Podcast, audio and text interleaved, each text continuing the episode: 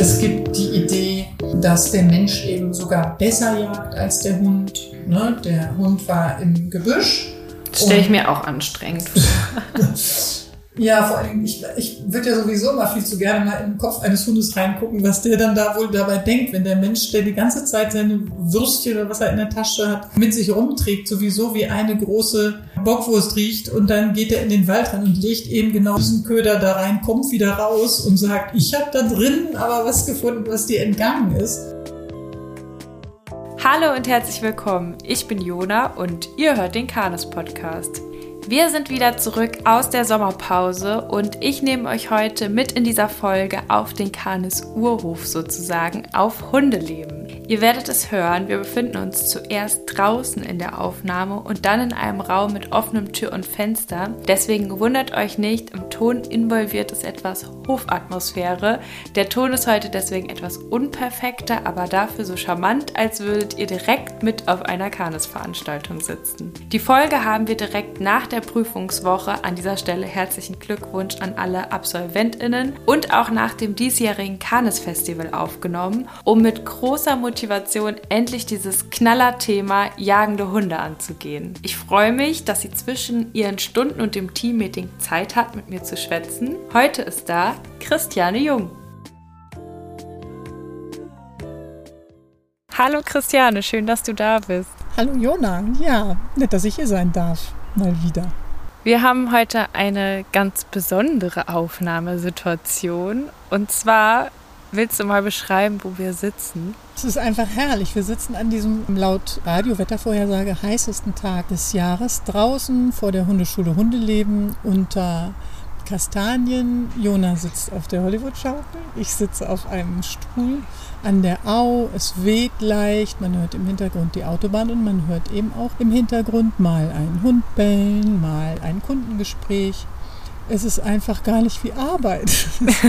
Total idyllisch. Es ist wunderschön im Sommer in Schleswig-Holstein. Und eben hatten wir noch einen Blick auf eine Welpengruppe, die das erste Mal ins Wasser ins gehen Wasser, Hier in die Au, direkt. ja, wenn wir nicht so weit weg wären, jetzt die 20 Meter zur Au, hätten wir unsere Füße da sogar reinhalten können. Das wäre noch viel entspannender. Das nächste Mal. Nächstes Mal, genau. Wir haben heute auch richtig das gute Thema. Für draußen. Für genau. draußen. Und zwar soll es um jagende Hunde gehen.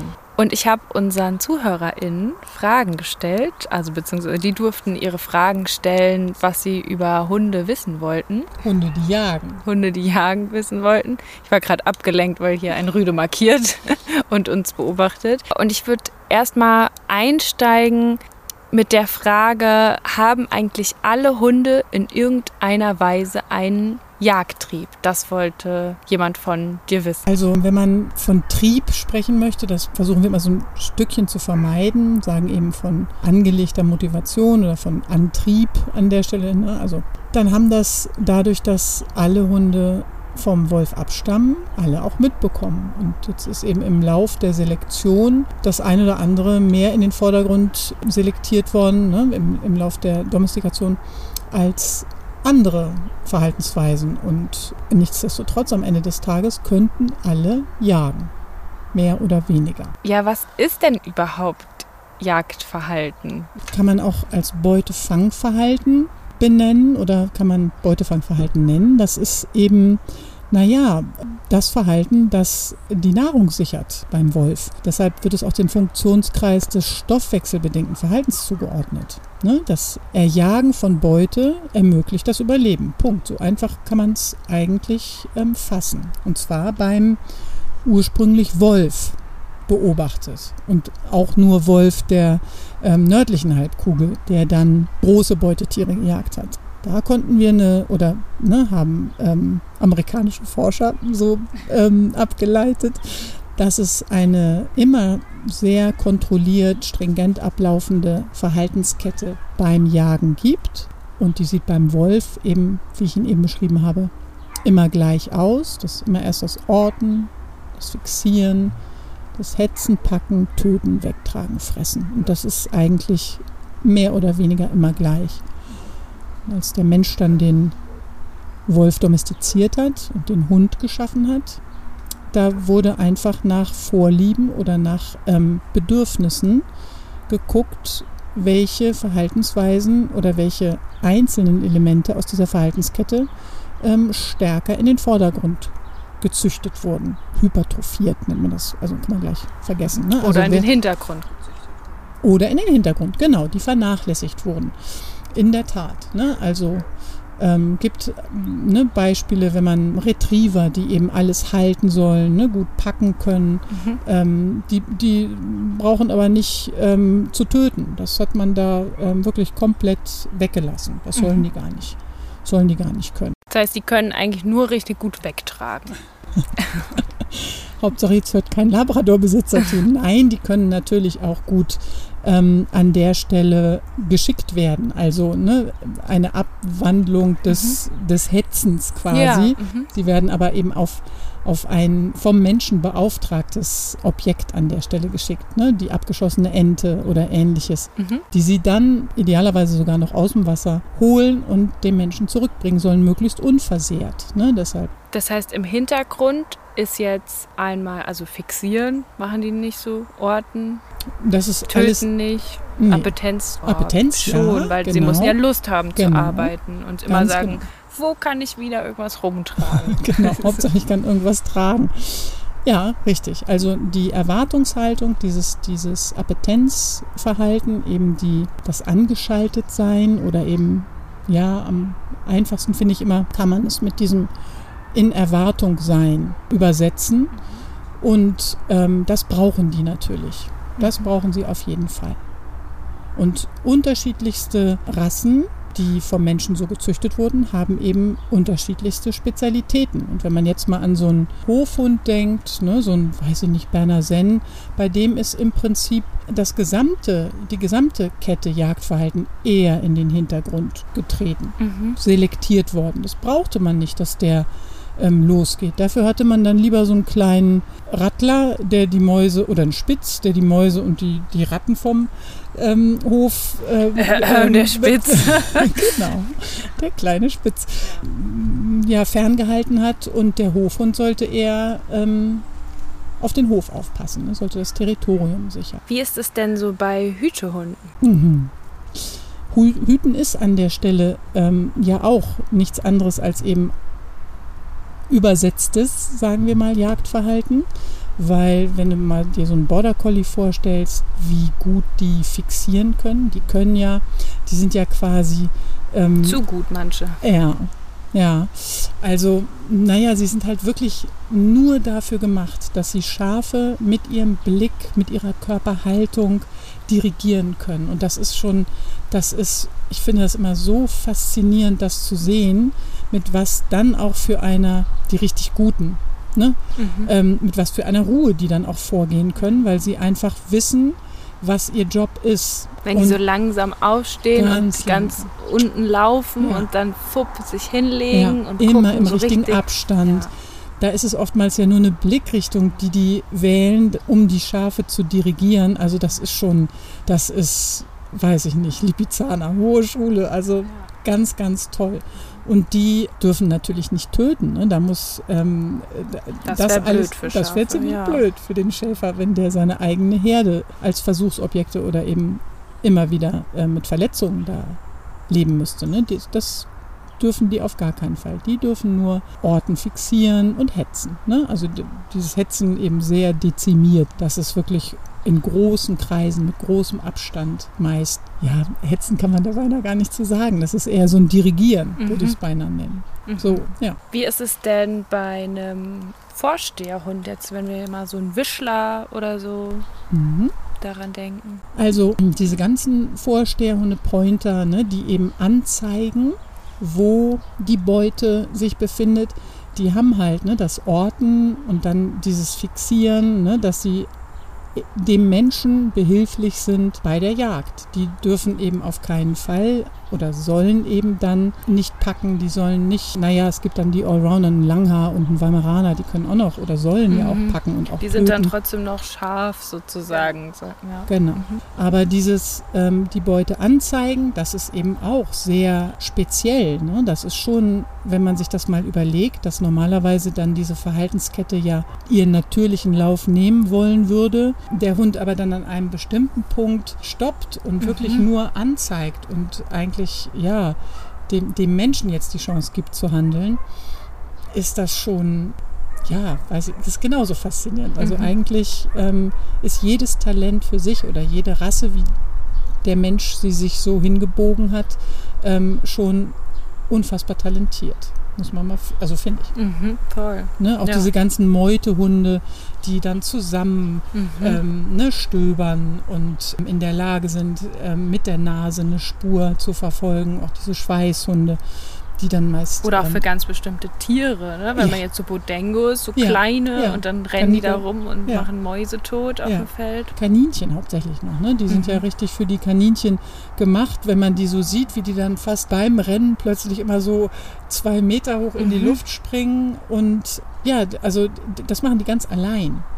Ne? Da muss jetzt gar nicht der Mensch wahnsinnig viel anlernen an der Mhm. Stelle, ne? sondern eher, wo man dann ja auch schon wieder fast beim Thema ähm, wären, ne? wie man das in ähm, gut kontrollierbare Bahnen dann lenkt. Genau, also da war, wären so die Fragen, die dazu kamen zum Thema Trainingsansätze. Was gibt es da so? Wurde einmal gefragt, kann es sinnvoll sein, das Jagen zu ersetzen oder Teile des Jagens?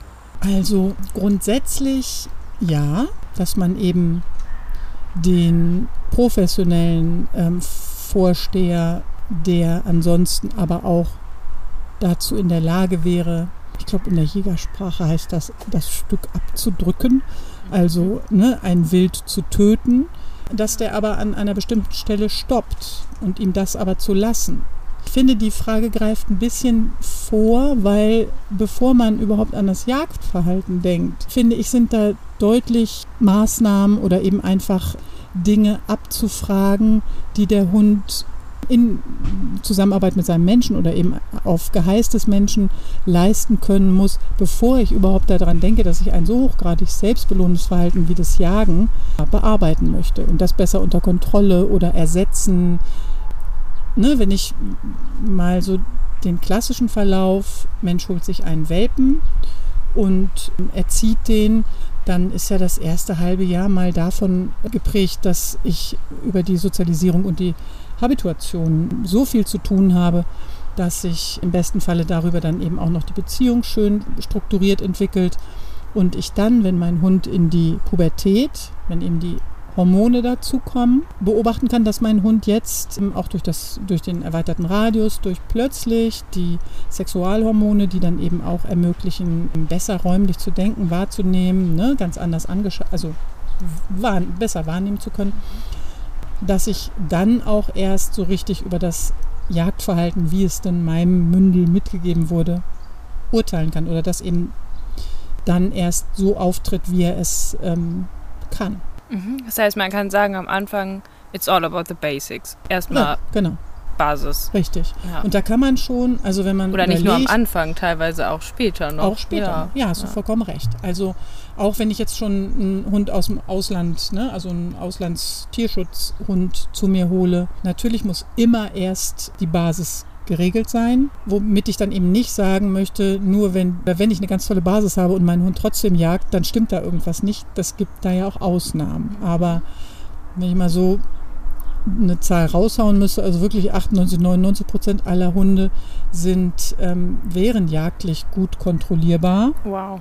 Mhm. würde ich wirklich behaupten. Jetzt, ne, bin da ja immer eher forsch, wenn andere Dinge wirklich geklärt wären. Und dann geht es noch um ein gutes Training, können wir ja gleich, ne, was man da machen kann. Mhm. Und dann auch gerne über einen Ersatz. Also ja, warum denn nicht? Ne? Hunde, die in der Lage sind und lernen ja nun mal alles kontextbezogen, das zu leisten. Also deshalb Jagen zu ersetzen, würde das eher so nennen, ein, ein Kompromiss dann finden, dass man tatsächlich bestimmte Teile zulassen kann oder eben eine, eine Beschäftigung auch bietet. Aber das behandelt nicht das, ähm, das Problem, das wahrgenommene, dass der Hund trotzdem jagt. Ne? Also das muss man ähm, wirklich unterscheiden. Ja, nicht wundern, wir sind gerade umgezogen. Es hat sehr gewindet, so wie das halt in Norddeutschland ist. Zwar schönes Wetter, aber der Wind war so doll, dass ihr uns vielleicht gar nicht mehr gehört hättet. Deswegen mussten wir jetzt leider reingehen. Ins Büro. Ins Büro, aber ähm, ja, mit offener Tür, also ein bisschen Atmosphäre müsstet ihr noch mitkriegen. Den ein oder anderen bellenden Hund werdet ihr noch hören. Und zu unseren Füßen liegt gerade Cutter und sagt, das ist ein sehr kühler Platz. Jackpot. Jackpot, unbedingt. Also hier drin sind aber gefühlt 20 Grad weniger als draußen. Ja. Ähm, wahrscheinlich hat sie das deshalb so geschickt gewählt. Du hattest ja beschrieben, also die Frage war ja, kann es sinnvoll sein, das Jagen zu ersetzen oder Teile des Jagens? Da würde ich gerne nochmal nachfragen, mhm.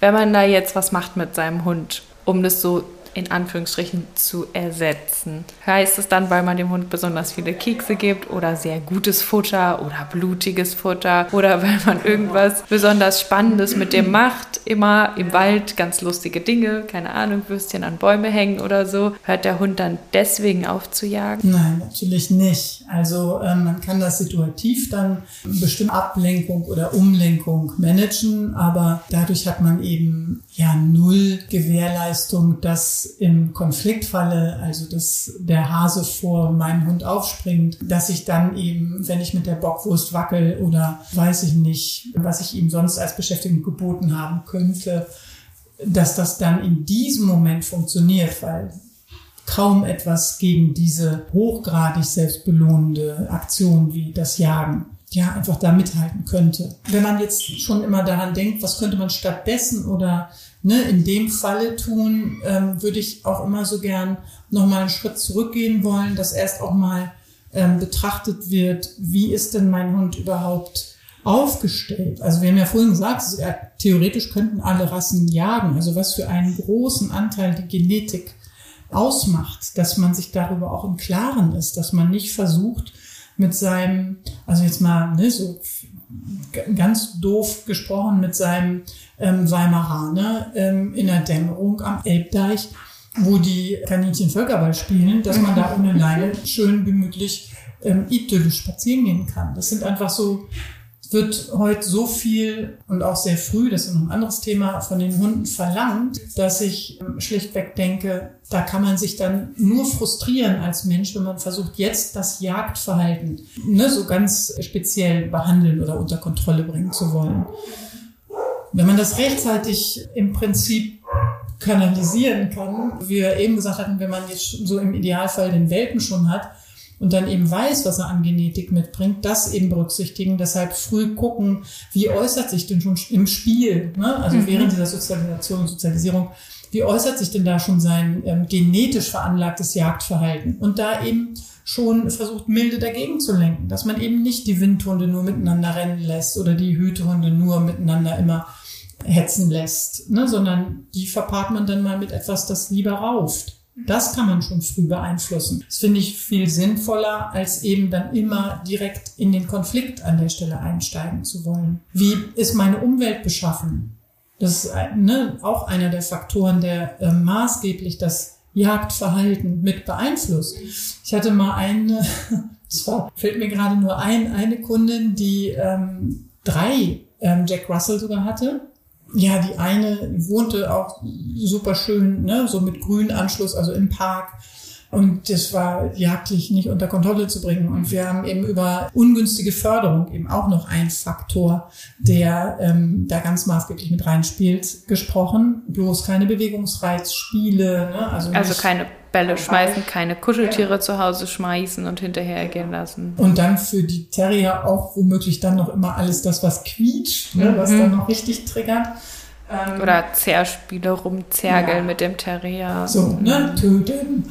Ja, ähm, genau. Das war tatsächlich alles klar, alles geklärt. Sie hat das alles ausgeräumt. Wir haben, ne, sie hat dann erstmal eine Phase, dieses, so eine Detox-Phase eingeräumt. Und dann haben wir weitergeguckt. Dann war ich das erste Mal bei ihr zu Hause. Und da sah ich plötzlich, dass die Bälle komplett egal waren, weil die hatten ungefähr eine 12 Meter Panoramafront, bodentiefe Fenster, die in den Park hinausgingen. Und die Kaninchen, die haben haben da defiliert vor dem Fenster. Diese Jack Russell, die lagen auf den Kopflehnen diese, einer großen Sofalandschaft und haben den ganzen Tag nur rausgeguckt und gejagt. Da, also muss man dann aber erstmal drauf kommen, dass das eben ein Faktor ist. Also die Umwelt. Wie lebe ich eigentlich? Wie viele Reize muss mein Hund jeden Tag? Und das ähm, Jagen nicht nur das Rennen oder das Töten ist, sondern dass es genau. viel, viel vorher anfängt. Manchmal schon im Wohnzimmer. Schon die ganze Zeit diese Hormonausschüttung während dieses, dieses Appetenzverhalten schon stattgefunden hat und eben auch bei der Ortung. Die haben die ganze Zeit, die sind nicht hin und her gerannt. Das haben sie irgendwann ähm, aufgegeben. Aber die haben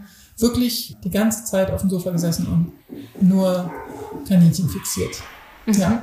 Das heißt, was habt ihr dann gemacht? Habt ihr dann die Fensterfront unten mit so Milchglas oder so zugemacht? Oder Nein, die hatten Vorhänge. Ne? Also Vorhänge, musste dann okay. wirklich mal für eine bestimmte Zeit eben um diese nennen Sie mal so eine Entgiftungsphase, dass eben die Hormone einfach überhaupt erstmal wieder nivelliert werden, wenn man davon sprechen kann. Wissenschaftlich kann man das so nicht, aber ne, jetzt so für uns als Laien zu ver verstehen oder ne, für, für ähm, User mal zu, zu sagen, ist es ähm, tatsächlich wichtig, dass überhaupt erstmal dieser ähm, Hormonpegel auf ein Normalmaß, auf ein Mindestmaß ähm, geschraubt werden kann. Und da spielt dann aber Genetik auch eine große Rolle und eben unbewusste Förderung oder eben falsche Förderung, zum Beispiel mit Bewegungsreizen etc. Das heißt, wenn ich jetzt mit meinem Hund im Wald Sachen schmeiße und wir in Anführungsstrichen zusammenjagen gehen, ist es dann wirklich zusammenjagen? Also es gibt ja tatsächlich diesen Ansatz, ein ähm, Jagdersatztraining zu bieten, das eben immer nur Mensch und Hund gemeinsam jagen gehen und ähm, auch immer nur dann erfolgreich sind. Also da werden dann eben wird immer ein Futterbeutel dann gejagt und ähm, der Hund ist halt auch immer an der Leine abgesichert. Das kann natürlich nicht verhindern, dass der Hund, wenn er die Gelegenheit hätte, trotzdem jagen geht, weil das ist sehr idyllisch gedacht oder sehr harmonisch, dass wenn wir doch unserem Hund nur oft genug die Gelegenheit bieten, uns in Anführungsstrichen jagen zu gehen, dass das reflektiert auf das tatsächliche Jagdverhalten. Also hast ja am Anfang schon den Funktionskreis stoffwechselbedingtes genau. Verhalten angesprochen, da ist Jagen drin eben. Ja. Und es ist eben ganz wichtig, ein anderer Funktionskreis als Sozialverhalten. Genau. Und das, was man da probiert in diesen ganzen Beschäftigungsformen, ist ja im Grunde Sozialverhalten halt zwischen Mensch und Hund. Und deswegen kann es nicht gehen, weil man diese, diese Funktionskreise separat sozusagen genau. angelegt sind. Ja. Richtig. Ne, es gibt bewusste Vermischungen, aber ähm, in diesem Falle ist die Idee einfach, ähm, den sozialen Aspekt des gemeinsamen Jagens als Ersatz für das alleinige Jagen antrainieren zu wollen, einfach, wie du schon sagst, in sich komplett unschlüssig, weil es zwei voneinander unabhängig funktionierende Funktionskreise sind. Sozialverhalten hat im Beutefang nichts zu suchen, hat da nichts zu tun. Mhm. Das heißt, außer man ist ein Terrier, ist man auch nicht wütend auf die Beute, wenn man jagt oder man hat irgendwas gegen das Kaninchen oder den genau. Hirsch genau. oder irgendwas. Genau. Oder die Wölfe untereinander stimmen sich halt ab, so wie sie gewohnt sind, dass sie laufen. Aber die setzen sich auch nicht vorher in einem Kreis als Gruppe zusammen und sagen, hey, du gehst rechts, ich gehe Heute rennst du mal vor. Ja. Du musst ein bisschen mehr üben genau. an deinem Fixieren, also mach mal das, sondern die handeln halt und natürlich kennen die sich in der Gruppe und gucken, genau. wie der andere reagiert, aber nicht in sozialer Abstimmung, sondern in Bewegungs- aufeinander Muster. eingehen, genau. Bewegungsmuster. Also ja. diese Jagdgemeinschaften, die da tatsächlich rein funktionsbedingt gewählt werden oder gebildet werden, die sind auch dann immer nur in der Funktion des Jagens gebildet. Also ne, da diese Teamabsprachen oder was da ähm, funktioniert, das funktioniert rein intuitiv und nicht, wie du eben auch schon sagtest, nach Absprache oder ne, hier auf halb zehn, der muss mal nächstes Mal ein bisschen mehr Gas geben, das müssen wir hinterher Manöverkritik besprechen, sondern das ergibt sich tatsächlich situativ in der Tat. Trotzdem kann natürlich auch da soziales Verhalten auftreten. Also soziales Verhalten kann ja immer auftreten. Ne? Es kann ja sein, dass ja, die nicht dann, gegenüber der Beute. Ja, ne? genau. Das ist halt der Unterschied. Also dass sie dann Streit anfangen, weil keine Ahnung, was anderes noch parallel passiert oder so. Das geht genau. natürlich. Ja. Richtig. Also ne, unter den Artgenossen oder in dem Fall sogar ähm, den Familienmitgliedern beim, beim Wolf, da wird natürlich Sozialverhalten auch gezeigt, aber in Ausübung dieser dieser Tätigkeit jetzt gerade ähm, in Bezug auf die Beute wird nicht sozial interagiert, sondern rein stoffwechselbedingt. So, wo wir das jetzt klar gemacht haben, können wir jetzt eigentlich auch alles andere erklären, warum es vielleicht an Techniken nicht so sinnvoll ist, oder? Ihr könnt es euch vielleicht teilweise so ein bisschen selber erklären. Ja, was gibt es denn noch so auf dem Markt an Ideen, wie man Jagen gut, wie man jagende Hunde gut unter Kontrolle bringen kann? Oder wie sieht es auch mit dem Begriff Anti-Jagd-Training aus? Also, ähm, ja, Anti-Jagd-Training, das ist ja eher so ein, ähm, ich nenne sie dann auch immer die Anti-Jäger, also ähm, ist, ist ja mehr nicht zutreffend, sondern eher ein Begriff, damit man sich etwas darunter vorstellen kann. Also Anti-Jagd, das gibt gar nicht. Ein Training, um das Jagdverhalten besser unter Kontrolle zu bringen, würde ich es an der Stelle so werbewirksam nennen wollen. Und deshalb heißt es halt Anti-Jagd-Training oder Jagdkontrolltraining, wie auch immer.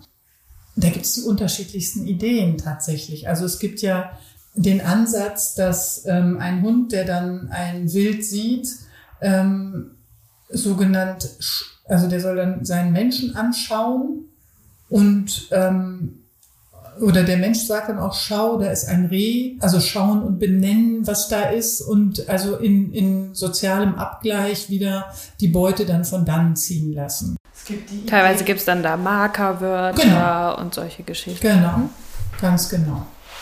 Und nur mal ganz kurz vorab, es gibt immer wieder N gleich eins würde ich sagen, auch ähm, Hunde, die mit diesen Ansätzen oder die unter bestimmten Umständen mit solchen ähm, Trainingsideen vom Jagen ähm, oder besser im Jagen kontrolliert werden können. Ne? Das ist ja, es gibt ja nie nicht immer alles oder generell, sondern für die breite Masse halt ist es eher ungeeignet. So ist dir schon mal einer begegnet?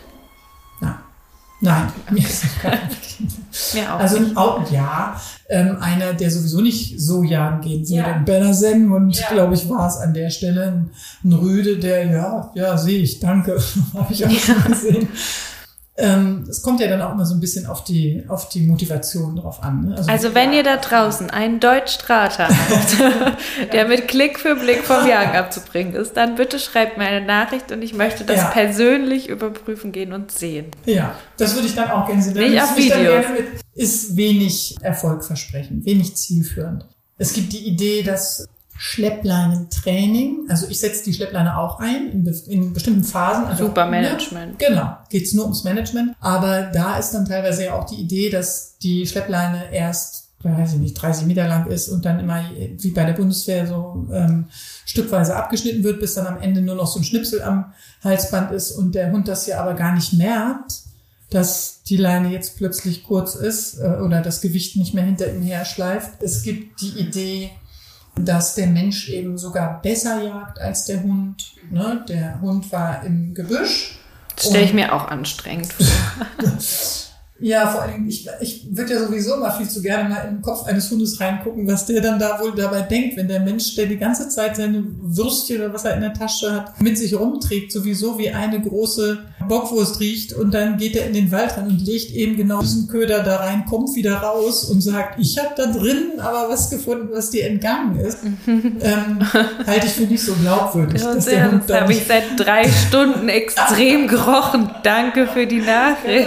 Genau, ja, sehr gut. Ja, dann gibt's ja noch Ideen, wie dagegen anzutrainieren, indem man eben etwas Wertvolleres bei sich führt, womit man dann in dem Moment den Hund umlenken kann. Also er hat dann vielleicht sogar schon was gesehen und weiß dann aber, dass er beim Menschen etwas viel, viel Tolleres kriegt als ein Spiel. Zum Beispiel ein Spiel. Manche nehmen ja dann ein Spielzeug mit oder andere haben dann für solche Fälle immer ganz besonderes Futter immer dabei. Kann ja auch mal funktionieren, ne? wenn, wenn die Sonne im Roten Haus oder ich weiß nicht, was so ein ähm, Lied, ne? das heißt ja nicht, dass das nicht funktioniert, nur es hat halt keine, keine Gewähr. Also das hat halt keine ähm, das ist nicht belastbar, wirklich. Es kann mal im Einzelfall funktionieren.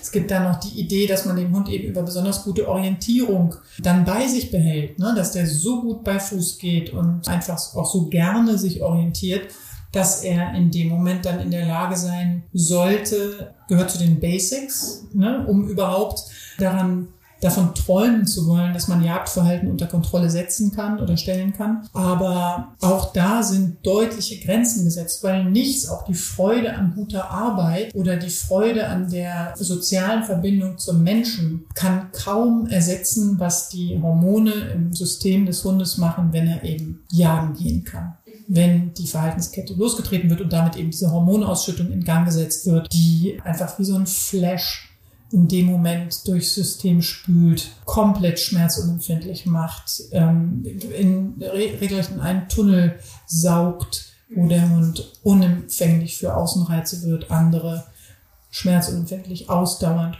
hochgradig lustempfindend jagen geht. Das heißt, was für Hormone spielen da vor allem eine Rolle? Ich weiß, wir haben ja sehr, sehr ambitionierte HörerInnen, jetzt ja, für die, die das auch wissen wollen. Naja, also zumindest mal so ein Abgleich, das ist ja irgendwie so ähm, ein, Cocktail ja. von unterschiedlichen Hormonen.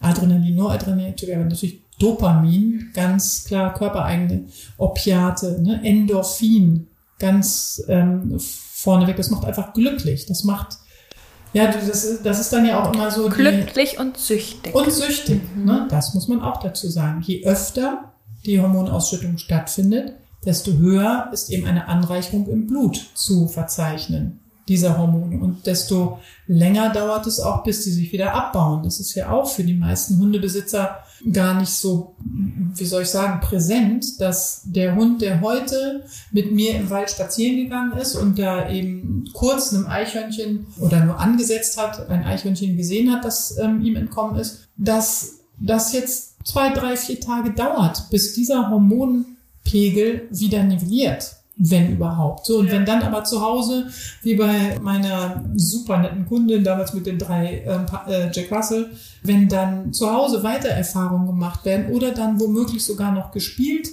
wird über Bewegungsreize, gespielt in Anführungsstrichen, also Jagen trainiert wird, dann kann dieser Hormonpegel gar nicht mehr ähm, sich normalisieren.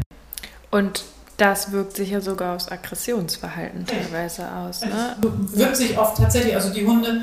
Alles ist drüber einfach. Alles drüber. Ja. Die verlieren regelrecht ihre Mitte, die sind nicht mehr in der Lage zu sortieren, irgendwie mal etwas wahrzunehmen und für sich zu sortieren. Reagiere ich darauf? Muss ich das überhaupt? Die sind so drüber. Mein Hund nach dem ersten Mal Hasenzugmaschine. ja. Den konntest du wirklich, ja. den habe ich im Wald. Drei Tage der hat nur noch gebellt und weil ja. das, also dem war das Hetzen einfach ja. so toll. Das ist das erste Mal gehetzt in seinem Leben, hast eine Zugmaschine. Ja. Obwohl er danach gesagt hat, obwohl wir ihm erklärt haben, man geht ja nicht hinterher. Ja, und trotzdem. Trotzdem, trotzdem. So also was diese Hormone ähm, machen, naja, und dann ähm, hängt das eben auch immer nicht nur rasse- oder typbedingt ab, sondern eben auch, was für ein Organismus ist da Empfänger. Bei manchen ist tatsächlich auch ein, das ist ja wie bei uns Menschen mit Drogen auch. Die verstoffwechselt ja auch jeder anders. Und da ist bei manchen wirklich dann ein längerer Abbau nötig. Oder ne, der ist so angefixt dann, so kann man es. Also ich scheue mich da auch nicht eben diese, diese Drogenterminologie zu bemühen, weil es ist durchaus vergleichbar. Voll. Ja. Und dann hat, dann hat man den Salat. Aber Gott sei Dank sind ja so einmalig gemachte Erfahrungen auch immer reversibel. Ne, es ist ja jetzt nicht so, dass wenn mein Hund einmal losgerannt ist, erfolgreich hetzen konnte, fixieren, wie auch immer, dass das dann nicht wieder in den Griff zu bekommen wäre mit entsprechend umsichtigem Management. Das hat sie die ganze Zeit immer so gut hingekriegt, aber jetzt ist sie gerade so nah bei dir gegangen. Ich, ich mache es hier mal einfach höher. Dann wollten HörerInnen noch wissen, wie ist es denn mit der Reizangel im Training?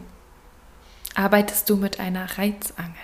Ich selbst jetzt nicht. Ich mache eben auch ein, ein ähm, Jagd ähm, äh, oder eben halt um Jagdverhalten unter Kontrolle zu bringen, so ein Antijäger-Training ähm, so genannt. Ähm, da habe ich keine Reizangel, aber ähm, eine Hasenzugmaschine am Ende, an der dann nach entsprechender Vorarbeit kontrolliert wird, ob der Mensch eben in der Lage ist, jetzt den Hund im Hetzen zu stoppen. Mhm. Ne, also wirklich sagen zu können, stopp und er hetzt nicht weiterhin. Also jetzt nicht speziell das Kommando stopp, sondern einfach zu sagen, das lässt du. Genau, ja. ganz genau. Oder eventuell auch den Rückruf oder so dann zu benutzen? Ich mache das ähm, tatsächlich ein bisschen typabhängig, ja. aber zu einem ganz großen Prozentsatz, ähm, dass die ins Platz gehen. Also ja. Also wie das Down bei Platz Jagdhund, auf Distanz. Platz auf Distanz und dann eben aus voller Bewegung vor Menschen weg.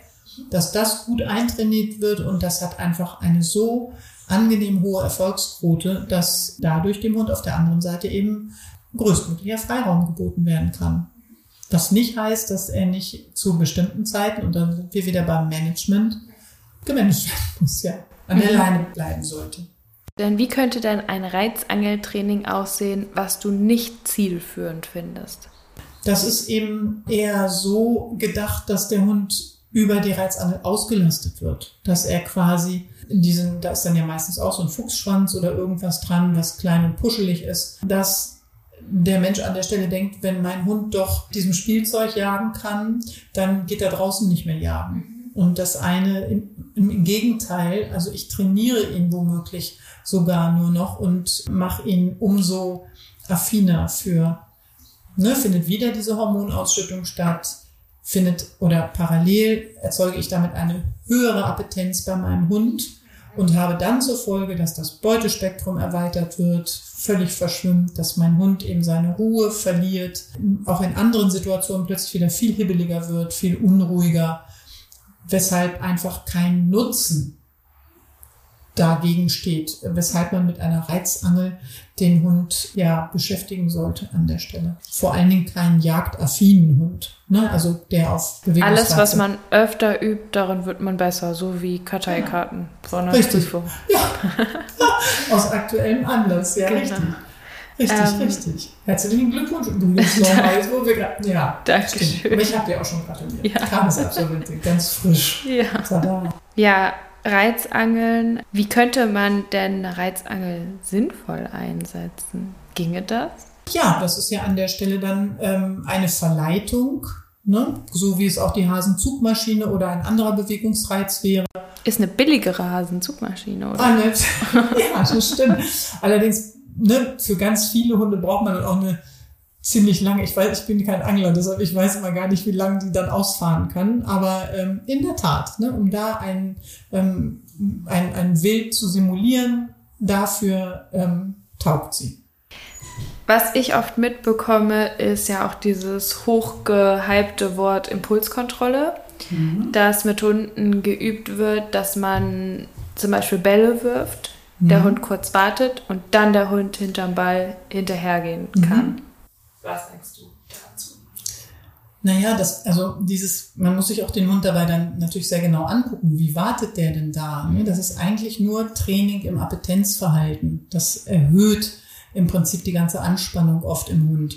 Ja. Ähm, wenn man ähm, sogenannte Impulskontrolle, also kann man ja ruhig sagen, habe ich ähm, kein schlechtes Gefühl dabei, wenn man eben dem Hund beibringen möchte, diesem Reiz zu widerstehen, also einen Ball, der fliegt, nicht anzunehmen und dort hinterher zu hetzen, dann ist es eben umso schwerer für den Hund, wenn man es immer danach erlaubt. Ja. Ne?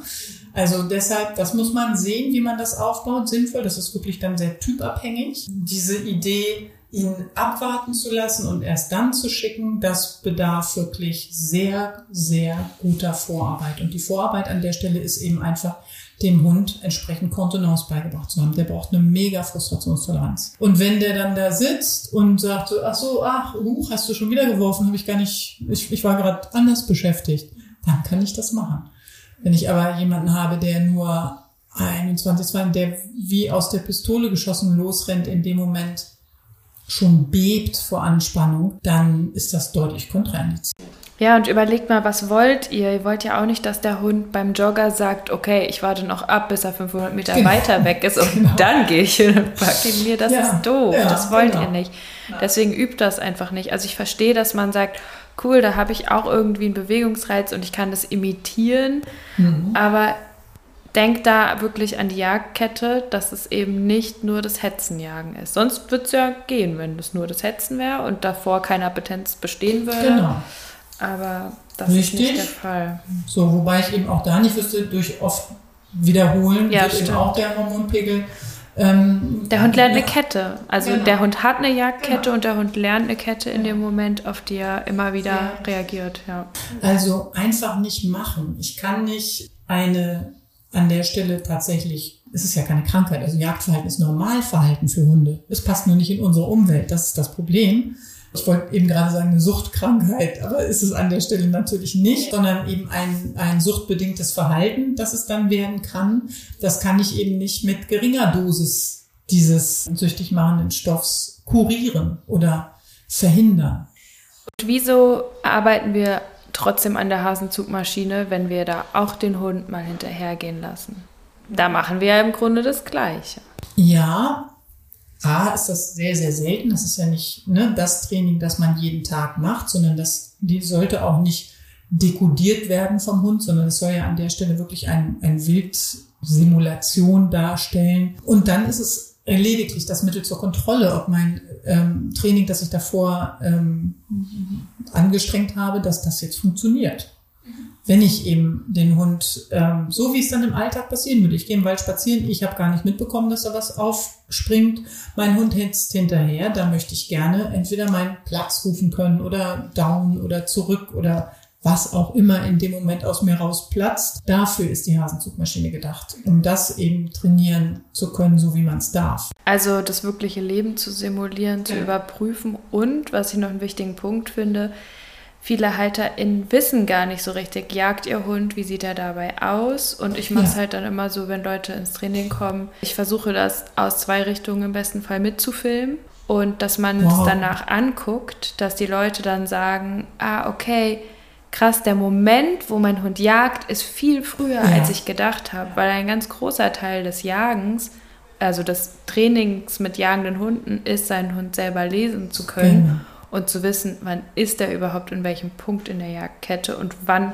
komme ich noch rein in den Kopf und wann ist Gerne. vorbei. Wann ist die Tür zu? Wann Ganz ist die genau. Tür zu? Mhm. Also ähm, das ist tatsächlich auch immer das. Ich sagte ja vorhin, dass ich bei diesem Training, um Jagdverhalten besser unter Kontrolle zu bringen, zu bringen, wirklich ähm, am Ende viel weniger über, also da sind ja sowieso keine echten Hardcore-Jäger ähm, dabei, die ähm, schon so viel Erfolge hatten, dass man wirklich darüber reden muss, dass man die besser an der Leine führt, ne? dass man das eben tatsächlich schlicht verhindert, dass sie ähm, jagen gehen können. Dass da all das, was davor stattfindet, wo viele Hundehalterinnen eben denken, ja, der macht, der guckt ja nur oder er hat ja keine Beute gerissen. Es ist ja nichts Schlimmes passiert.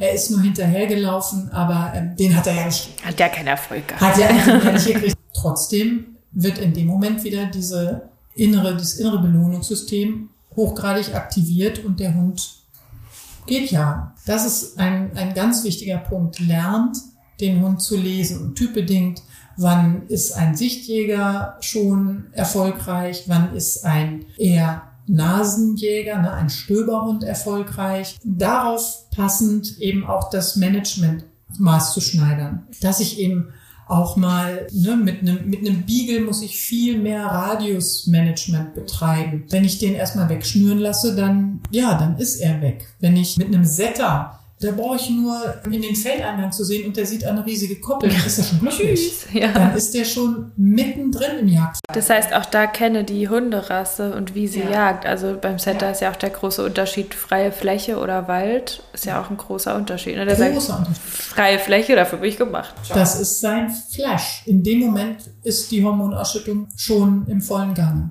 Nur, also er jagt nur, weil er eine große Wiese sieht. Ja, genau. Und so sind eben alle einzelnen Rassen, also die Genetik wirklich muss man sich einfach darüber im Klaren sein, dass man die kennen sollte, damit man eben dann auch erkennen kann, wann jagt es denn schon? Ja, der, der der schnuppert irgendwas. Ne? Er kommuniziert. Also, ne? das ist auch schwierig für Hundehalterinnen, das auseinanderzuhalten. Liest er gerade, um zu markieren? Also schnuppert er wirklich, ne? kommuniziert oder ist er da gerade tatsächlich zielgerichtet auf einer, auf einer Spur? Ja, ganz, ganz wichtig. Ja, Körpersprache lernen sollte mit in dem Kurs, den ihr bucht, vielleicht genau. ein bisschen mit drin sein. Genau. Ja. Die entsprechende Körpersprache, auch das Verständnis dafür, dass es für den Hund eben absolut ein Normalverhalten darstellt dass es dann auch noch genetisch von uns ja so in den Vordergrund gezüchtet wurde. Ja, und dann kaufen wir uns so eine Rasse Und dann soll es das aber nicht zeigen. In der Hamburger Innenstadt schick mit meinem Weimaraner spazieren gehen zu wollen, ist für den die ganze Zeit höchsten Grades Anspannung. Das zu unterdrücken, wofür er eigentlich gemacht wird. So. Und deshalb da zu wissen, was bringt die Genetik mit, was die Umwelt und macht eine Erfahrung und dann eben noch diese womöglich ungünstige Förderung, auch noch früh womöglich, dass man eben dann schon ab Welpen- oder Jugendalter angefangen hat, den Hund im Jagen ähm, weiterzubilden oder überhaupt erstmal auszubilden. Und wenn dann eben die Hormone, also die Befähigung systeminert ähm, ähm, da ist, dann ist es schwierig, das wieder zurückzudrehen. Dazu eine Frage einer Hörerin. Was ist fehlgeleitetes Jagdverhalten? Kannst du den Begriff nochmal erklären? Wir haben ja eigentlich schon ein bisschen drüber gesprochen.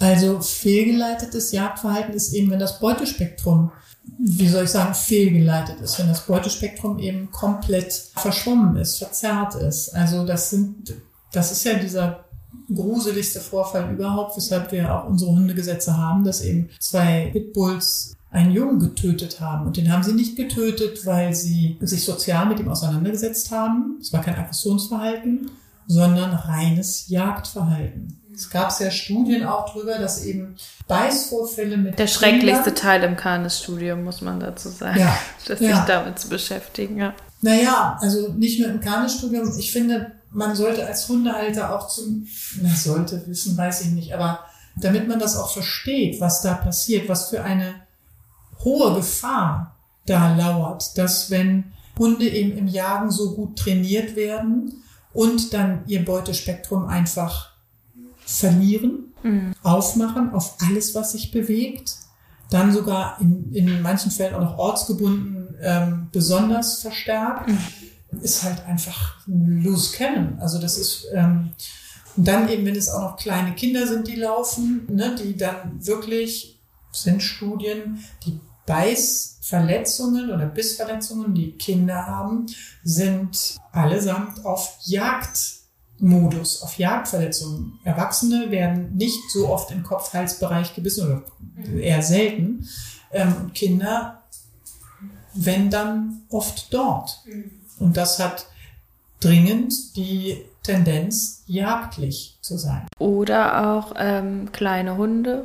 Ne? Also Richtig ich habe ja noch einen kleinen Hund bei meinen Eltern und mit dem war ich mal als unwissende Halterin auf der Hundewiese mhm. und dann hat er da gespielt, in Anführungsstrichen. Ja. Ja. Und es, es war auch eigentlich ganz in Ordnung von meinem Gefühl damals. Ja. Und plötzlich merkte ich, wie so ein anderer irgendwie komisch wurde. Und das habe ich damals schon gemerkt. Und ich habe damals auch schon zu der anderen Halterin gesagt, du ruf den mal ab, irgendwie ist der komisch. Ja. So, ich wusste nicht, was da war, aber ich wusste, da ist so ein komisches Gefühl Gutes entstanden. Ja, gutes. Und heute würde ich natürlich nicht mehr auf so eine Wiese mit so einem kleinen Typ gehen, ja. aber der hatte tatsächlich die Tendenz, manchmal so frei zu drehen und so richtig lustig doll loszurennen. Oh ja. so, ne?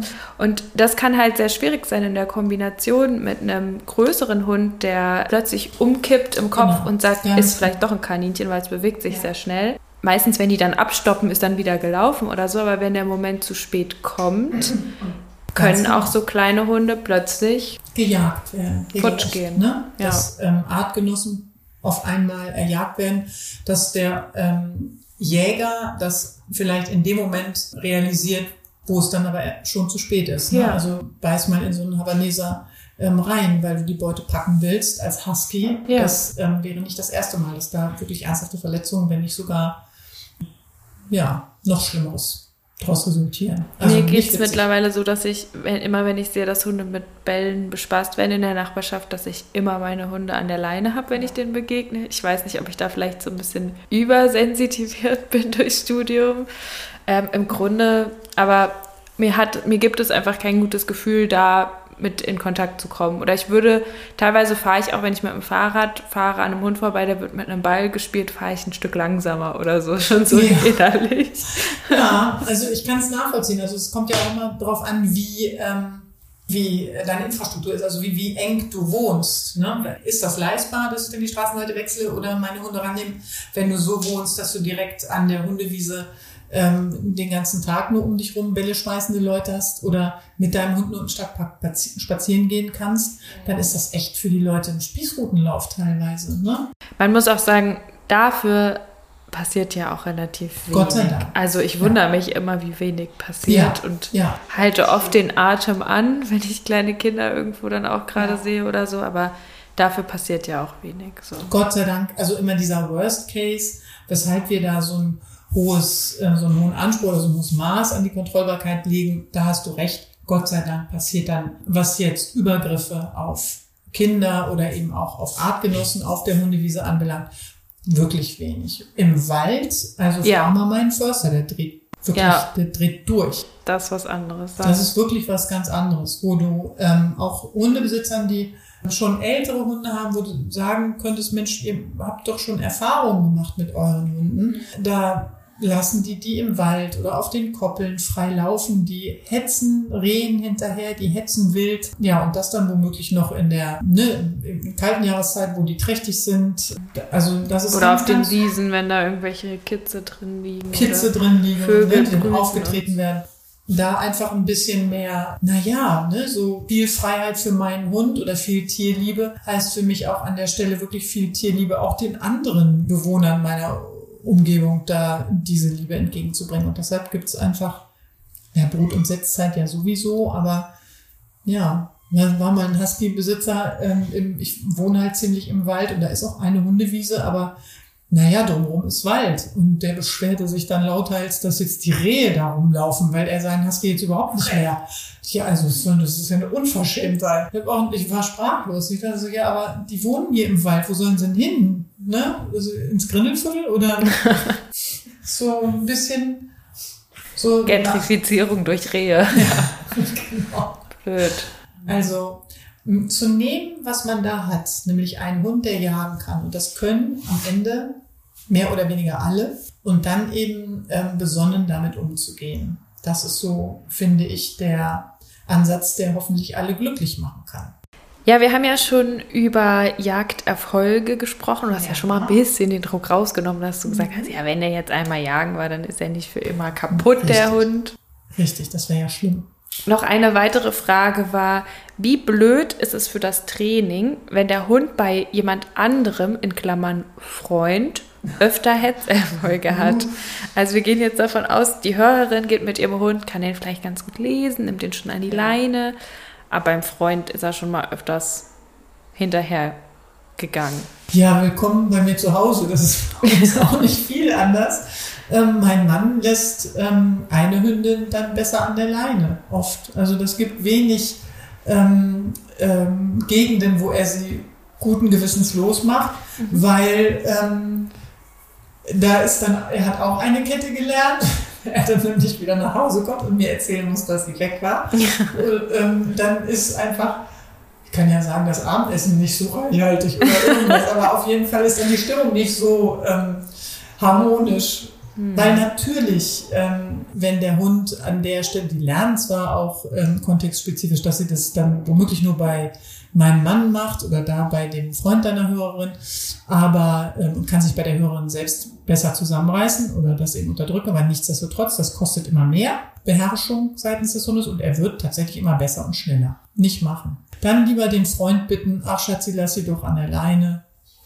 So mache ich das zum Beispiel zu Hause. Also, ne, da besser ein gutes Management, wenn jemand auch den Kopf voll hat oder einfach, es ist ja ganz Oder auch so, wenn man mal entspannt spazieren geht. Genau, ganz genau.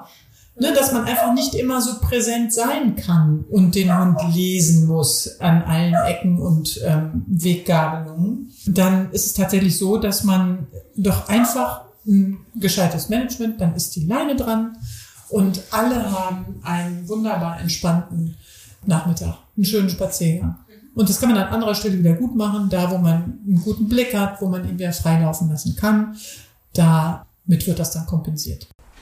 Ja, und kein Hund geht davon kaputt, wenn er immer an der Leine ist, aber vielleicht in einem großen Garten mal laufen darf genau. oder man andere schöne oder Sachen am Fahrrad macht. bewegt werden kann. Oder am Fahrrad, genau. Also die Leine stellen wir uns auch immer so schlimm vor, aber wenn man überlegt, es, es geht ja nicht darum, dass er in der kurzen Leine die ganze Zeit orientiert läuft, sondern dass Nein, er ja hin und her gehen darf oder ich finde auch, man kann auch mal eine Schleppleine dran machen, sowieso, aber man kann auch mal eine Flexileine dran machen bei absolut, dem einen oder anderen absolut. Hund in der Brut- und Setzzeit. So, wenn er ja. eh einen kleinen Radius hat, ähm, es geht nur darum, nicht die Flexileine zum Beispiel zu benutzen als grundsätzliche Leine, sondern genau. wenn er ja den Unterschied kennt und sagt, ich kann kurze Leine, ich kann lange Leine, das gut gelernt hat, dann könnt ihr auch eine Flexileine da genau. dran hauen. Unbedingt. Also so zum Beispiel diese letzte Runde, abends nochmal 20 Minuten, eine halbe Stunde um den Block zu gehen und ne, beide sind schon Knille vom Tag, der Hund soll sich nur lösen können, soll noch ein bisschen schnuppern können. Warum denn nicht der Flexileine? Das ist doch super entspannt für alle. Also habe ich überhaupt gar keine Schmerzen mit.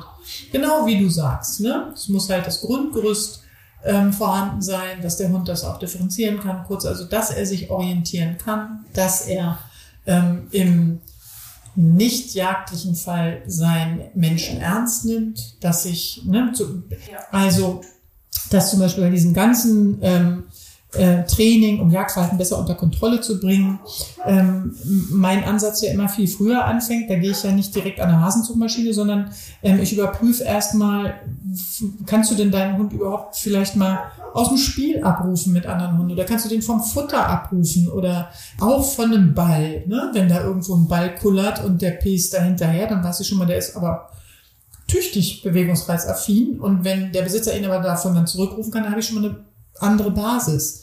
Und wenn gewährleistet ist, dass der Hund seinen Menschen wirklich komplett ernst nimmt, also die eine ganz tolle Beziehung haben, die so strukturiert ist, dass der ähm, Mensch seinem Hund größtmögliche Freiheiten geben könnte, dann kann es trotzdem sein, dass der Hund unbedingt jagen geht.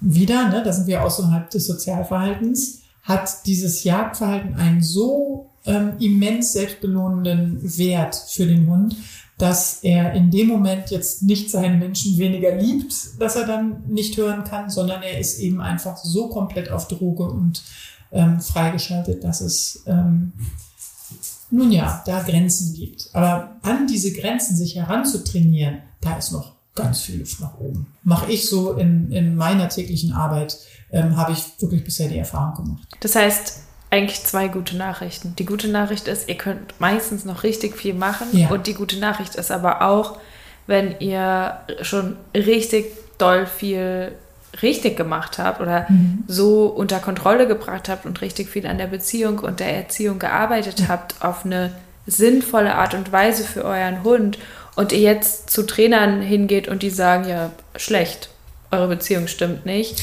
oh dann ähm, kann es halt auch einfach, also dann lohnt es sich vielleicht auch mal zu gucken, ob das dann ähm, gar nicht daran liegt, sondern ja. es überhaupt nicht mit euch zu tun hat und ihr da so mal ein bisschen dass euren Hund einfach annehmen müsst, wie er ist. Ja, genau. Und sagt, da gibt ja. es eine Grenze. Und auch wenn ich Cesar Milan höchstpersönlich wäre, Richtig. dann würde trotzdem der Hund noch jagen noch gehen. gehen. Also das finde ich, da, da würde ich so gerne ähm, richtig stark für plädieren wollen, dass dieses, das Annehmen, was ich da habe, wenn eben diese Vorarbeit geleistet wurde oder wenn die Beziehung wirklich gut strukturiert, gesund ist, einfach, ne, dass ähm, ich die Verantwortung für meinen Hund übernehme, ähm, entsprechend umsichtig mich auch bewege mit ihm und er mich einfach ähm, derart ernst nehmen kann, dass er sich auf mich verlassen kann.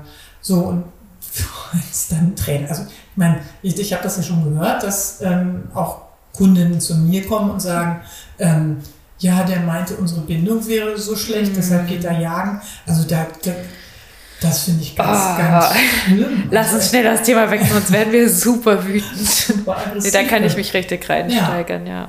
Also, ähm, ja, das ist echt ein Verbrechen. Also, das macht man, macht man nicht, ne? da ja. ähm, als Außenstehender sich anzumaßen. Ähm, also wirklich annehmen, was ich da habe. Ne? Ein Hund jagt, Punkt. Ja. Ne? Das erstmal zu akzeptieren ähm, seine Ansprüche dementsprechend zu formulieren. Und, und manche sind aber auch einfach sehr untalentiert. Ja, kann man auch sagen. Also eine Kundin von mir hat gefragt im Fragensticker, mit jagenden Hunden in wildreichen Gebieten sollte man die meiden oder dort erst recht trainieren? Sie hat einen Dalmatiner, kann ich ja mal verraten an der Stelle. Also das ist ja tatsächlich ähm, eine häufig gestellte Frage. dieses im ähm, Wildpark zum Beispiel ähm, mal oder in den Wildpark zu gehen, das gehört eben an diese Gewöhnung. Ne? Das ist der, der Lernvorgang, dass sich die Hunde einfach daran gewöhnen sollen, dass ähm, diese Gerüche ähm, vorherrschen ne? und dabei eben trotzdem nicht gleich ins Jagdverhalten fallen müssen. Alles sehr, wie soll ich sagen, sehr theoretisch gedacht. Gewöhnung findet dennoch statt. Was, ähm, wenn ich ihn mir dann angucke und mit ihm in einem wildreichen Gebiet, also im Wald oder eben ähm, was hatte ich vorhin gesagt, ne? Dämmerung am Elbdeich, wo wirklich ähm, die Kaninchen Völkerball spielen, ähm, dann trainiert es ihn eben eher in der Appetenz, womöglich, weil er die ganze Zeit schon im Jagen ist, als dass er ähm, sich daran gewöhnt. Es, es kommt eben darauf an, wie sieht er dabei aus? Ist er eben das heißt, Beispiel Laborbeagle könnte man sagen, dass Beagle, die im Labor groß geworden sind und nie im Wald waren, weniger jagen als Beagle, die seit klein auf mit diesen Reizen konfrontiert worden sind? Tatsächlich könnte man das sagen. Ja. Ne? Also ähm, es ist so einfach. Die, die so reizarm aufgewachsen sind, die eben diese ganzen Erfahrungen nicht gemacht haben, die nicht gefördert wurden in der Stelle, die zwar die Genetik mitbringen, aber eben weder Umwelt noch Erfahrung, also eigengemachte jagdliche Erfahrung, noch gefördert wurden. Da habe ich nur diesen einzigen Aspekt, den ich berücksichtigen muss. Und das ist die Genetik. Und da, das ist zwar ein Stöberhund, aber da kann ich dann noch sehr viel ähm, gegen ansteuern. Ähm, viel leichter als bei dem Beagle, mit dem ich früh ähm, über die ähm, Wiesen gelaufen bin. Weil der immer übt im Kopf. Immer, ja. immer. Ne, der fängt ganz früh an, all das wahrzunehmen und eben das zu tun, wofür er eigentlich gemacht wurde. Mhm. Wie würden wir es jetzt beim Dalmatiner empfehlen? Also in den Wald gehen oder nur noch in der Stadt spazieren gehen? Also ganz im Ernst, ich würde mein Ansatz ist ja dann immer ein anderer. Ich würde immer nicht so gerne wollen, dass die Menschen ihre Spaziergänge oder ihr ganzes Tun auf den Hund und sein Verhalten ausrichten, mhm. sondern dass da eine ganz gesunde Mischung ähm, gepflegt wird. Und wahrscheinlich würde ich mit dem Dalmatiner ähm, auch im Wald viel spazieren gehen, aber ähm, mit Sicherheit mehr auf irgendwelchen Wegen, ähm, die durch die Feldmark führen, etc. Mhm. Also ich würde ihn nicht, oder sie, Hündin ähm, oder Rüde, keine Ahnung, ähm, würde sie nicht noch weiter trainieren wollen, indem ich sie immer diesen Reizen aussetze. Eine richtig doller Rüde. also, ne, ich würde ihn da nicht ähm, wie ähm, ein Alkoholiker in, in der Bar einzuschließen ähm, über Nacht und zu sagen, das hältst du bestimmt alles super aus oder wenn du das aushältst, das ist natürlich eine echte Probe. Ja. Aber ähm, oder wenn man, was weiß ich, eine Fastenkur oder ähnliches macht, dann ist das ja für uns immer alles nur temporär bedingt. Aber für den Hund ist es halt, es spricht immer seine, wofür er gemacht ist, Muster an. Und deshalb an der Stelle Hund lesen können, lesen lernen. Wie sieht er dabei aus, wenn ich mit ihm durch den Wald gehe? Was macht das mit seinem Appetenzverhalten? Ist er plötzlich viel schneller bei irgendwelchen Reizen angeschaltet, in Anführungs, um jetzt ne, so, so eine Sprache bemühen zu wollen? dann erklärt sich das. Dann kann ich sehen, ah, empfiehlt sich, glaube ich, doch nicht so, war nicht so gut. So, wir gehen jetzt davon aus, die Beziehungsstruktur ist schon geklärt. Die Basics wurden erarbeitet. Also der Hund kann an der Leine schön laufen, der ist orientiert, oh. auch im Kopf. Ja. ähm, das heißt, der kann ein bisschen Frust aushalten. Wir haben so die Basics schon besprochen mit dem Hund. Mhm. Ähm, und jemand kommt jetzt zu dir ins Training und der Hund jagt. Wie mhm. gehst du da weiter vor? Was machst du da? Also, äh, ne, das, das schadet ja nie, ähm, an all diesen Aspekten weiterzuarbeiten, also die Frustrationstoleranz ähm, weiter zu bemühen oder eben auszuweiten. Ähm, ich überprüfe dann erstmal, in was für Situationen natürlich ähm, der Hund gut orientiert laufen kann. Ähm, mit Leine, ohne Leine, weil das auch später für ähm, die Hundebesitzerin im Alltag ähm, eigentlich so das tägliche Regime darstellen soll. Jeder Spaziergang mit einem jagenden Hund oder einem Hund, der schon Jagderfolge hatte, ähm, sollte eben so strukturiert aufgebaut sein. Da meine ich aber die Heckklappe am Feldrand auf und sage so, tschüss, sondern Erst eine Orientierung an der Leine, dann die Orientierung ohne Leine, dann ein kontrollierter Freilauf. Und kontrollierter Freilauf bedingt eben, dass ich vorher ein gutes Rückruftraining gemacht habe. Und das gucke ich mir eben immer an. Ne? Also dann kommt so jemand in meine Stunde und sagt, ja, den kann ich aber nicht vom Hasen abrufen. Da sage ich, ja, kannst du den denn aber hier vom Frohlignapf abrufen? Und wenn das nicht gewähr, gewährleistet ist, Gott, oh Gott, dann ähm, baut man erst nochmal wieder ein richtig gescheites Rückruftraining auf. Mhm. Ne, wirklich, von, von Pike auf. Das heißt, man lernt auch wieder an mit Keksen. Toll, du genau. hast Rückruf gemacht. Ganz, super. Genau. Mhm.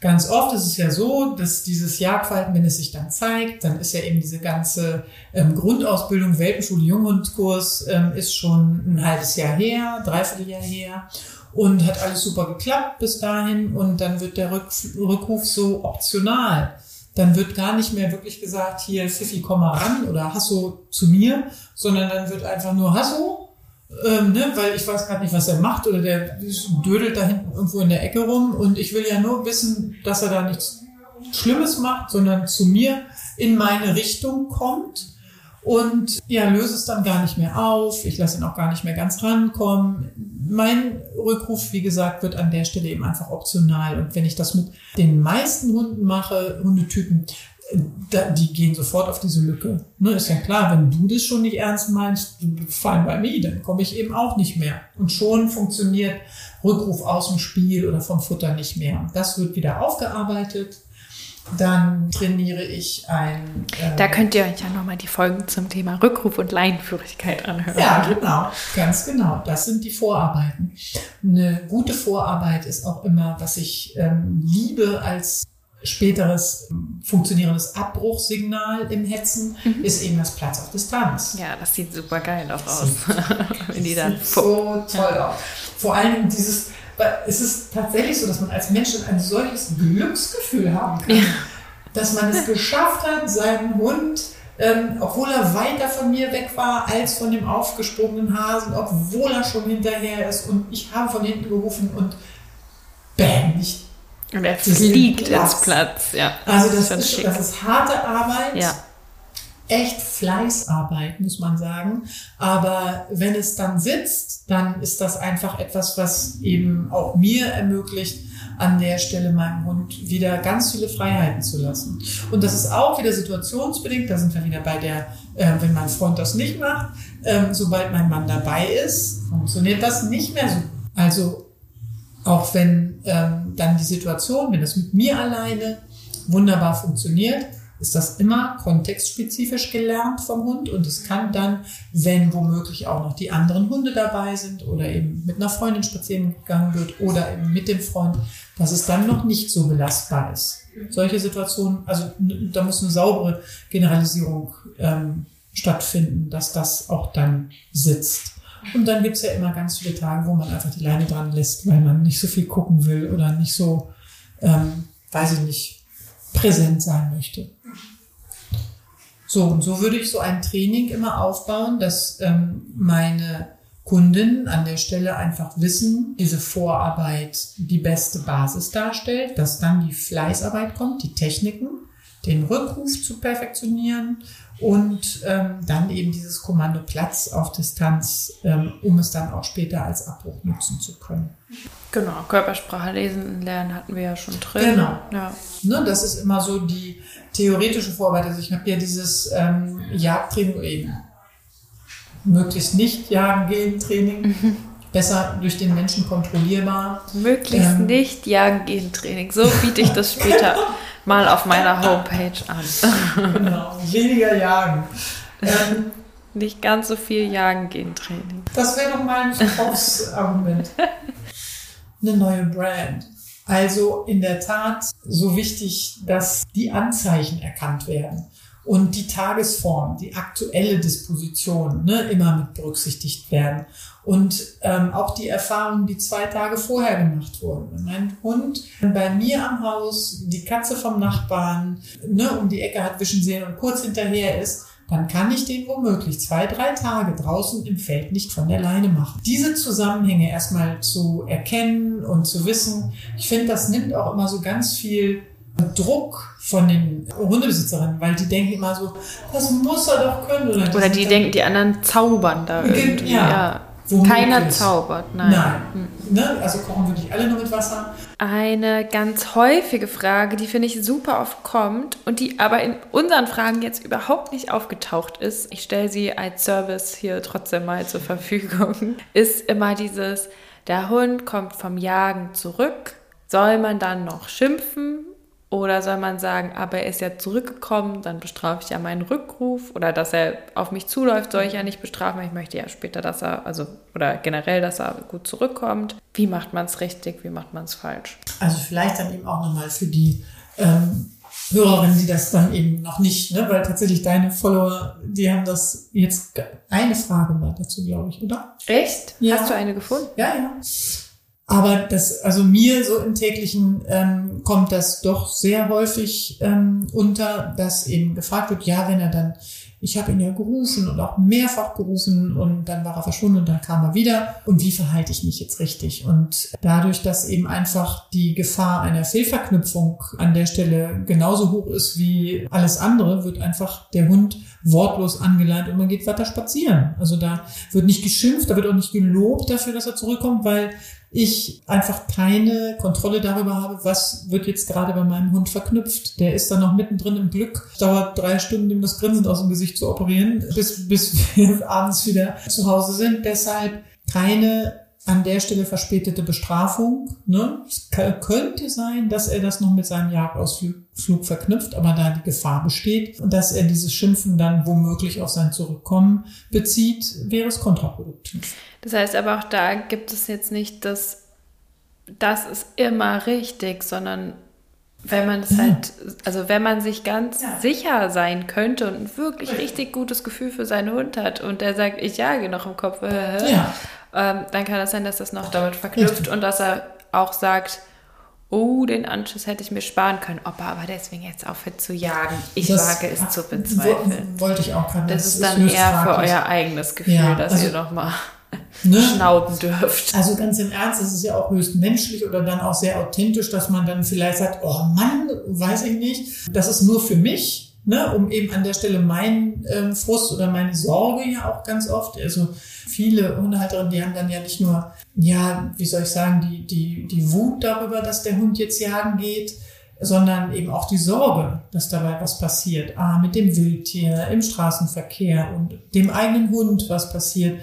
Ne, vor allen Dingen, wenn man dann so einen Hund hat, der drei Tage weg war. Also dann weiß man erstmal. Mein Horror. Ja, ja, das ist auch wirklich ein Horror. Und ähm, da wird, glaube ich, kein Mensch mehr schimpfen, wenn der Hund dann wieder kommt. Das kann ich mir nicht vorstellen. Da wird einfach, ne, vor allem, wenn der dann noch laufen kann. Aber eben auch nicht belohnen. Nein, auf Nein. gar keinen Fall. Nein, ich weiß ja nicht, was ich in dem Moment für eine Gesinnung antreffe bei meinem Hund. Ist er noch beim Jagen, so dass ich theoretisch schimpfen könnte? Oder ist er beim Rückruf, so dass mein Schimpfen mir dann tatsächlich sogar noch das Vertrauen verhagelt und den Rückruf sabotiert. Das wäre deshalb einfach tunlichst zu unterlassen, irgendwie auf sein Verhalten zu reagieren, sondern wortlos anleihen und schön weiter spazieren. Sich einen Plan fürs nächste Mal überlegen. Genau. Schon mal googeln, wo die nächste Hundeschule ist. Genau.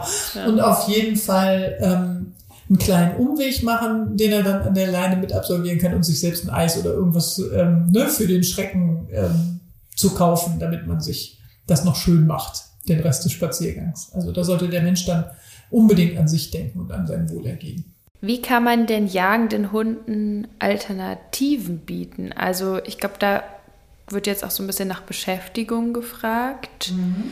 Das wäre ja eigentlich nochmal ein Thema für eine ganz eigene Folge, weil es ja auch ein Riesenthema, was, für, ja. ne, was ist sinnvolle Beschäftigung, was nicht. Ja, ähm, können wir das so grob sagen? Weil häufig damit zusammenhängt, finde ich, auch die Frage, aber Dummyarbeit, da geht er ja auch, da läuft da ja auch was hinterher ja, und so. Ja, okay, Warum ja. ist denn Dummyarbeit was anderes? Was anderes als ähm, eigenständig unkontrolliert jagen zu gehen. Also alles, was wir mit unseren Hunden ja im Bereich der Beschäftigung anlernen und dann auch ausüben, das ähm, sollte idealerweise auch ritualisiert sein. Also dass wir den Hund klar ist, jetzt, jetzt kriegt er sein Mentrail-Geschirr an, ne, Mutti schneidet schon die, die Fleischwurst ähm, dafür, ähm, was beim Jäger ja genauso ist, ne, der hat eine andere Klamotte an, der hat seine ähm, Weste an, der Hund kriegt seine Weste an. Das ist also schon eine gute Voraussetzung, dass das so schön ähm, für den Hund zu unterscheiden ist. Jetzt ist Alltag und jetzt ist meine Beschäftigung, mein Auftrag, mein,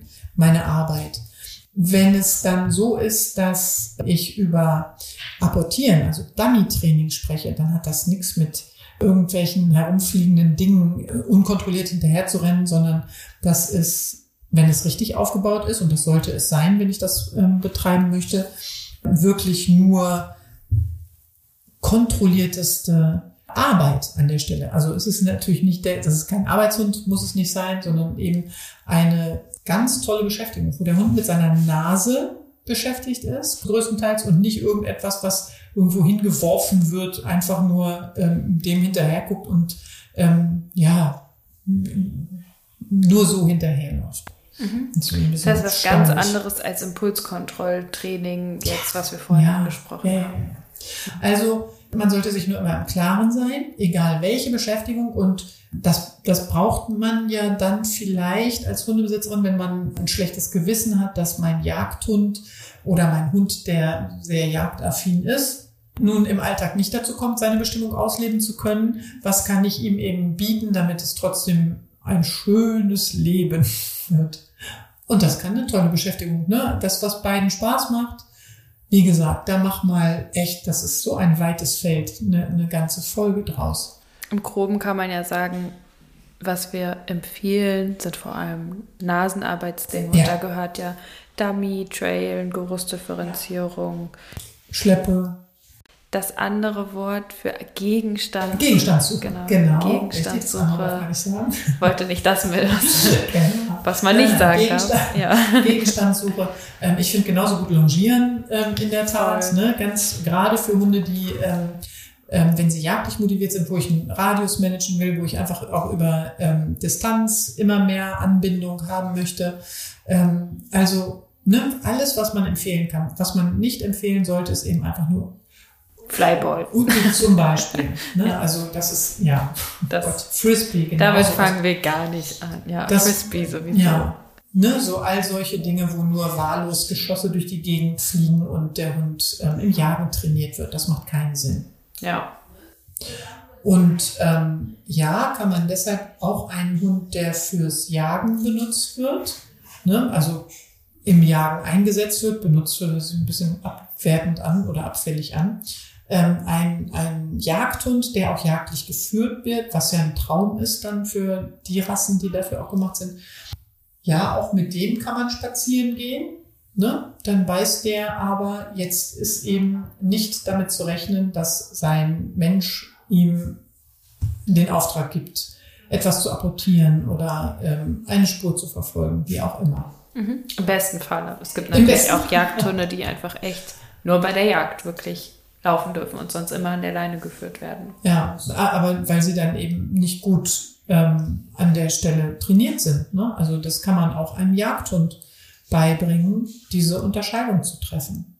Also sollte man jedenfalls nicht den Anspruch ähm, von vornherein aufgeben, finde ich. Also auch ein Jagdhund hat es verdient, so erzogen zu werden und so trainiert zu werden, dass er außerhalb seines Auftrags frei freilaufen kann, zum Beispiel.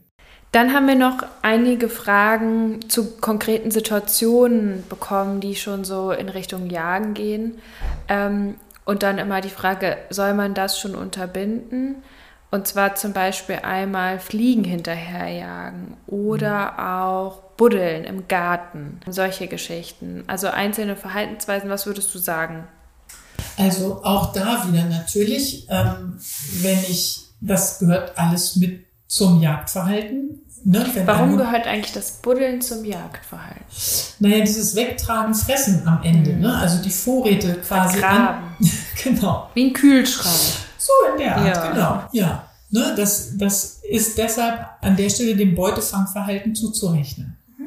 Und jetzt kann man natürlich sagen, es muss immer so in das, in das Gesamtgefüge passen, dass man tatsächlich zum Beispiel, was wir vorhin gesagt haben, dem Vorsteher zugesteht, dass er vorsteht und ich ihn daraus abrufe. Weil wenn ich mit einem Wischler, nimm, nimmst einen Wischler meinetwegen, ähm, spazieren und der zeigt es mir an und ich kann ihn daraus abrufen und ich mache das nicht, ne, gehe so mit ihm spazieren, dass er nicht zu oft die Gelegenheit dazu hat ne, und dann nicht womöglich auch noch einfriert beim Anzeigen. Ne, das ist ja auch so eine, ein unschöner Umstand. Ne, das, dass man hauptsächlich so bei solchen Vorstehungen, bei diesen Pointern, dass die richtig ähm, im Anzeigen einfrieren. Die kannst du also muss man die dann wieder aufwärmen oder wie? Nein, ach so, schon, ja. Ähm, ähm, in, in richtiger Starre verharren. Also sie, sie frieren diesen Moment so ein und kommen davon selbst teilweise gar nicht wieder raus.